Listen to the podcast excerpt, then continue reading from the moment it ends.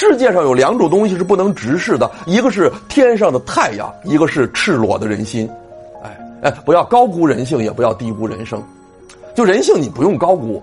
你觉得呃，心里都有天使，那心里还有魔鬼呢，啊？我们每个人这一百多斤都是欲望的产物。哎，说这世界上就是因为呃有这欲望的推动，有这个呃物质的需求，所以它才能发展。每个人可能心里面都有一些黑暗的负能量。如果你把人性想的太高了，就会有各种问题出现。泰戈尔有一句诗，我觉得说的很好，就是当人像兽的时候，他比兽还可怕。所以我们建议大家不要哎高估人性，